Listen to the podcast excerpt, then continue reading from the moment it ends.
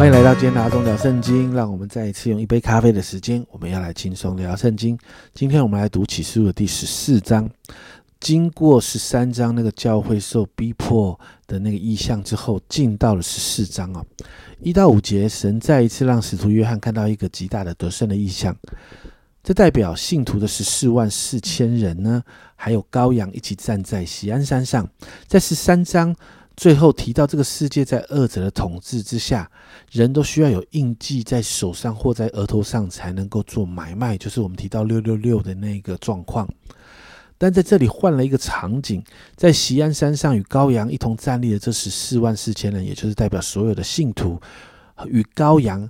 有羔羊，还有父神的名字写在额头上，代表这一群人是属神的。那经文提到这一群人如同处男处女一样的圣洁。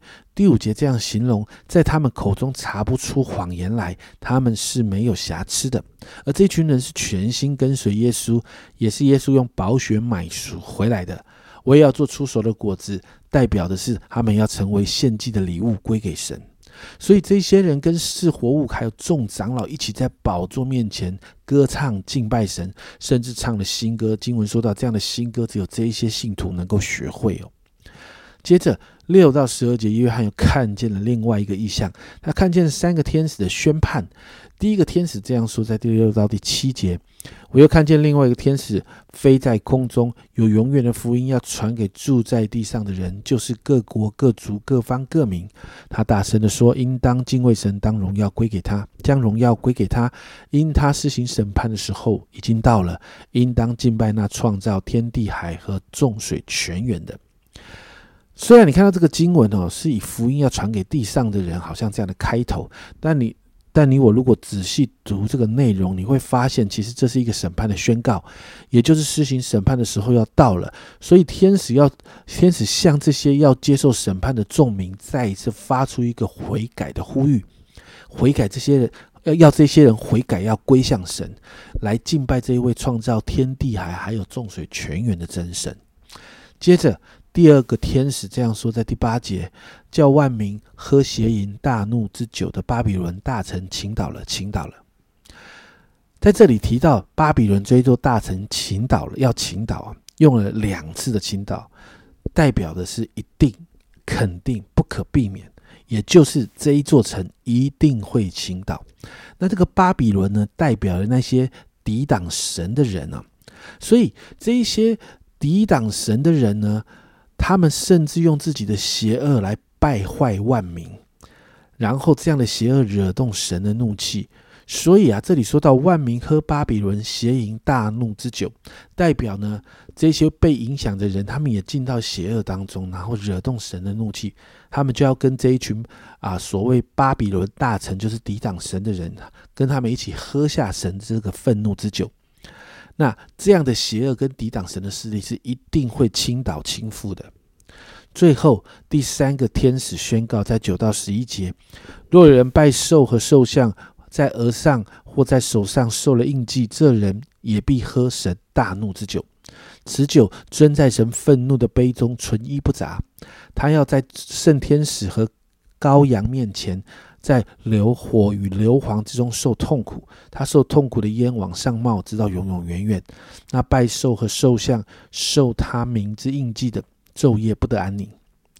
这是回应了在第十三章里面提到兽的印记。如果敬拜十三章所提到的兽或者是兽的像，也会惹动神的怒气，也必喝神愤怒之酒。那这里说到那个。神愤怒杯中纯一不杂，就是代表神的这个愤怒是不会打折扣的，不会打折扣的，完完全全的这些怒气会全然倾倒在罪人身上，没有任何的保留。而这些人，经文说到很辛苦的，他们会永远在火与硫磺当中受苦啊，不得安宁啊。接着在十二节就再一次提到圣徒的忍耐就在此，他们是守神诫命和耶稣真道的。这里说到守神的诫命和耶稣真道的那一份苦难的忍耐是暂时的，对比逼迫他们的这些人要受到永远的刑罚，这样的对比下来，这就能够让信徒能够在忍耐在苦难当中可以继续忍耐啊。接着十三节也提到，在主里死的人是有福的，特别是那些在苦难中殉道的。经文说到，他们是习了他们自己的劳苦，做工的果效也随着他们。神纪念这一些人为主的摆上。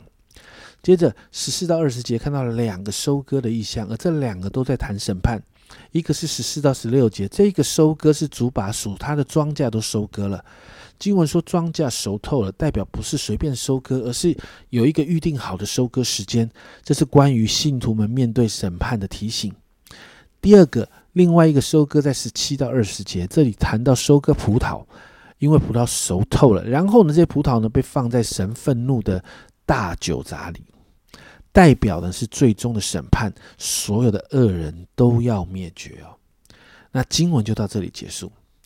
再一次，我们看到跟随主，最终会在主带给我们的那个荣耀的里面啊。这是启示录一直告诉我们的，在幕后的日子，神与恶者之间的征战，神的百姓会有面对苦难的时刻。其实不止启示录，许多的使徒们的书信都告诉我们，要在当中依靠主忍耐到底，因为终究会看见主彰显公义、清除世上的罪恶的这个时刻来临。而也在那个时刻，我们这些跟随主的百姓就会跟主一起在荣耀里面。家人们，这不是我们极深的盼望吗？所以今天我们为我们自己来祷告啊，让我们真知道那份盼望是真的。